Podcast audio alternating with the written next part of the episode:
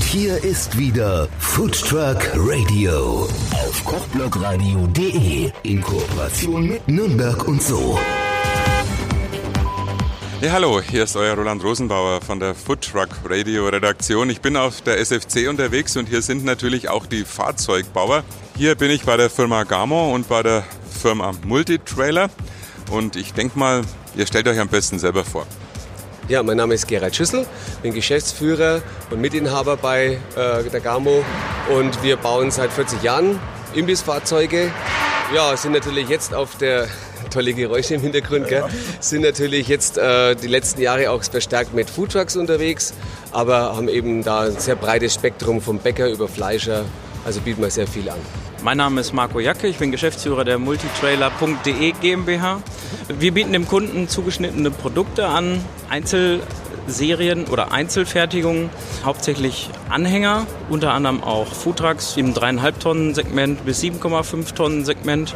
Bei den Anhängern ist es so, ähm, bei den Einzellösungen, dass wir mit dem Kunden die ähm, Aufteilungen besprechen, und erst danach wird äh, die Gestellberechnung durchgeführt mit der jeweiligen passenden Stützlast sodass der Kunde dann mit seinem Anhänger auch keine Probleme hat äh, bei den BAG-Kontrollen. Ich finde es ja ganz toll, jetzt gleich gleichzeitig mit zwei Fahrzeugbauern sprechen zu können. Seid ihr keine Konkurrenten? Natürlich sind wir Konkurrenten am Markt. Äh, jeder will seine Aufträge haben, jeder kämpft um Kunden.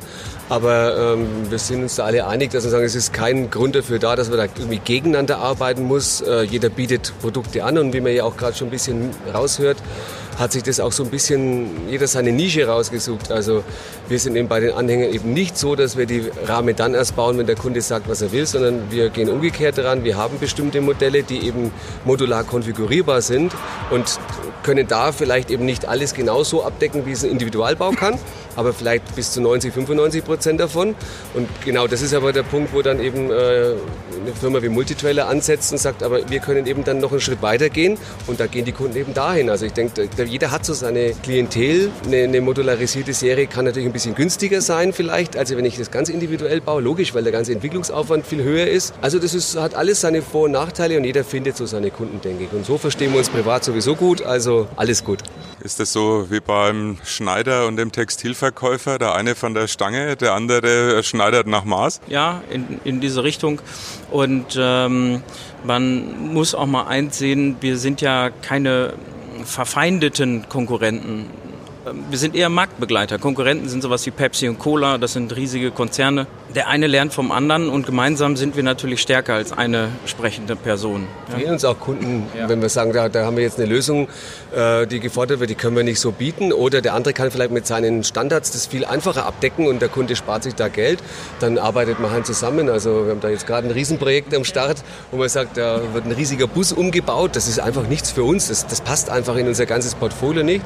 Das äh, macht jetzt halt Multitrailer. Also man kann da schon auch zusammen. Ich denke, im Einsam sind wir einfach stärker. Ja? Also das ist. Ähm ich kann mir auch gut vorstellen, diese Foodtruck-Szene, die ist ja gigantisch. Also erst relativ übersichtlich einerseits, andererseits aber auch von den Wünschen doch sehr unübersichtlich. Ja. Vor zwei Jahren, glaube ich, auf der SFC, da war ja hier auch ein Stadtbus äh, gestanden. Mhm. Ist das sowas ähnliches, euer Projekt da? Ja, bei dem Stadtbus ähm, war es eigentlich mehr, ich sag mal, da standen zwei Geräte drin und ein Kühlschrank. In diesem Fall wird das schon etwas äh, trickier. Das Fahrzeug geht quasi nach Nigeria und ähm, bekommt quasi ähm, die Seitenscheiben komplett zum Klappen, das Dach zum Öffnen, keine Gastanks, wie man es hier in Deutschland nutzen würde für große Gasvorräte, sondern etliche Gasflaschen. Wir müssen dann andere Standards einhalten. Also theoretisch bleibt das Fahrzeug nachher weiterhin ein Bus, ja, aber das, was wir halt daraus machen, das äh, ist halt kein Idealstandard sozusagen. Also ich sehe schon, wenn jemand wirklich so eine ganz, ganz knifflige Lösung haben will, dann ist er beim Multitrailer richtig. Und wenn jemand so eine Vorliebe für Retro hat, ähm, da seid ihr von Gamo eigentlich, glaube ich, die richtige Adresse. Ja, da haben wir so ein bisschen einen Schwerpunkt drauf, weil wir halt äh, unsere Retroliner-Form so ein bisschen auf uns gebrandet haben und auch mit dem Type H momentan so ein Retromobil am Start haben. Ja, kann man so in die Richtung schon ein bisschen sagen, ja. Was sind so die wichtigsten Fragen, die Foodtrucker haben, äh, wenn sie euch so konsultieren? Was kostet es? Nein, also es ist natürlich immer so, dass äh, die meisten Foodtrucker sich nicht bewusst sind, dass es halt wirklich durchaus aufwendige und, und anspruchsvolle Lösungen sind und dass man da äh, nicht mit, mit einem Anhänger mit, mit äh, Gastroausstattung mit 15.000 Euro kommen kann. Also das sind schon mal so Punkte, da sind die meisten doch erstmal überrascht. Ähm, da hat natürlich die Szene jetzt schon den, den, Vorteil, dass die Leute mehr und mehr eine Ahnung davon haben. Also gerade die wirklichen Foodtrucker, die wissen, was so ein Fahrzeug kosten auch muss, weil es einfach die entsprechenden Anforderungen gibt. Aber wir haben schon immer wieder die, die dann kommen und sagen, äh, was kostet? Ja, 15.000? Äh, nee, also das kommt immer wieder mal. Also das kommt auch die Frage, was ist besser, Anhänger oder Truck? Ja, die Frage wird eigentlich regelmäßig gestellt, wobei es darauf keine Antwort gibt. Also man kann, könnte jetzt mal sagen, na ja, also lange schnelle äh, Positionswechsel so von Hauptstadt zu Hauptstadt und Foodtruck-Meeting zu Foodtruck-Meeting schreit eigentlich nach einem Truck. Und äh, Standplätze für den ganzen Tag oder ein Wochenendevent ist eher Hänger. Würde ich mal prinzipiell sagen, ja, könnte man so sagen. Aber dann gibt es zum Beispiel den Punkt, hatten wir vorhin erst einen Kunden da, der sagt, ja, habe ich schon verstanden. Wär, würde ich auch so sehen, aber äh, meine Leute fahren keine Hänger. Hilft mir überhaupt nichts, wenn ich das zwar als vernünftig erachte, aber die setzen sich da nicht rein und ziehen das Ding nicht. Also würde er auch mit seinen Standplätzen sozusagen mit dem Truck arbeiten. Und das sind einfach Punkte, also jeder muss für sich den Anwendungszweck sehen und sagen, ich arbeite so, so oder so und dann kann er sich seine Lösung suchen. Also die Standardantwort gibt es eigentlich nicht. Und bei euch, da kommen wirklich die Trucker mit abenteuerlichen Mobilen, die sie irgendwo in USA oder sonst wo gekauft haben? Ja, das ist so. Wir, wir bieten selber ja mit unserem Street Fighter, den wir hier auf der Messe präsentieren, einen ähm, ähnlichen amerikanischen Aufbau an. Mm, so ähnlich wie der MTS 45 äh, Freightliner aus Amerika. Ähm, außer dass unser Sprinter jetzt äh, Euro 6 D-Temp vorweisen kann, ja, mit 12 Liter Verbrauch und jetzt nicht ein Benziner 8-Zylinder ist mit 40 Liter auf 100 kmh Verbrauch und eventuell einer schwarzen Plakette ja, mit dem Totenkopf.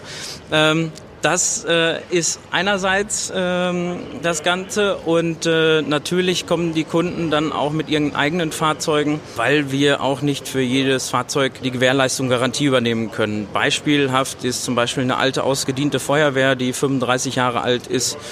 Ähm, wenn da Motor und Getriebe tropft, dann sind wir nachher die Gelackmeierten. Und äh, um das halt zu umgehen, darf der Kunde sich selber gerne sein Fahrzeug aussuchen und wir bauen es dann nach besten Standard sozusagen um.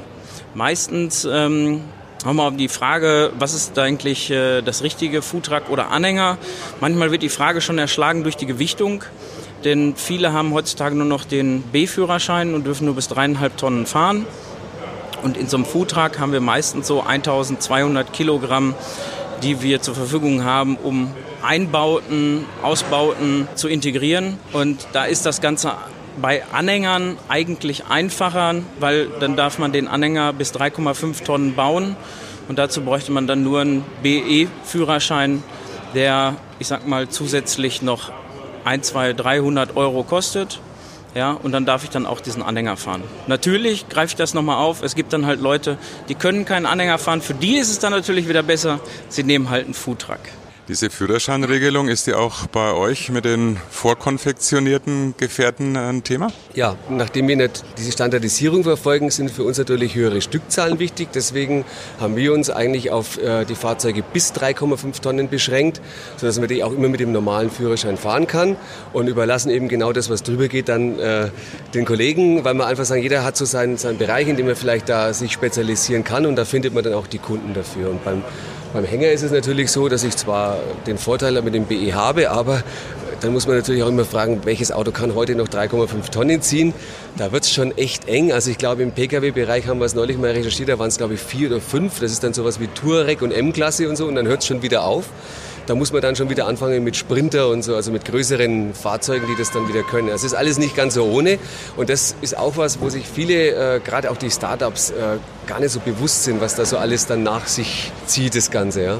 Also, der Fahrzeugkauf, die Auswahl des richtigen Fahrzeugs, die will gut überlegt sein. Ich bedanke mich bei euch, war ein sehr interessantes, aufschlussreiches Gespräch. Food Truck Radio auf kochblogradio.de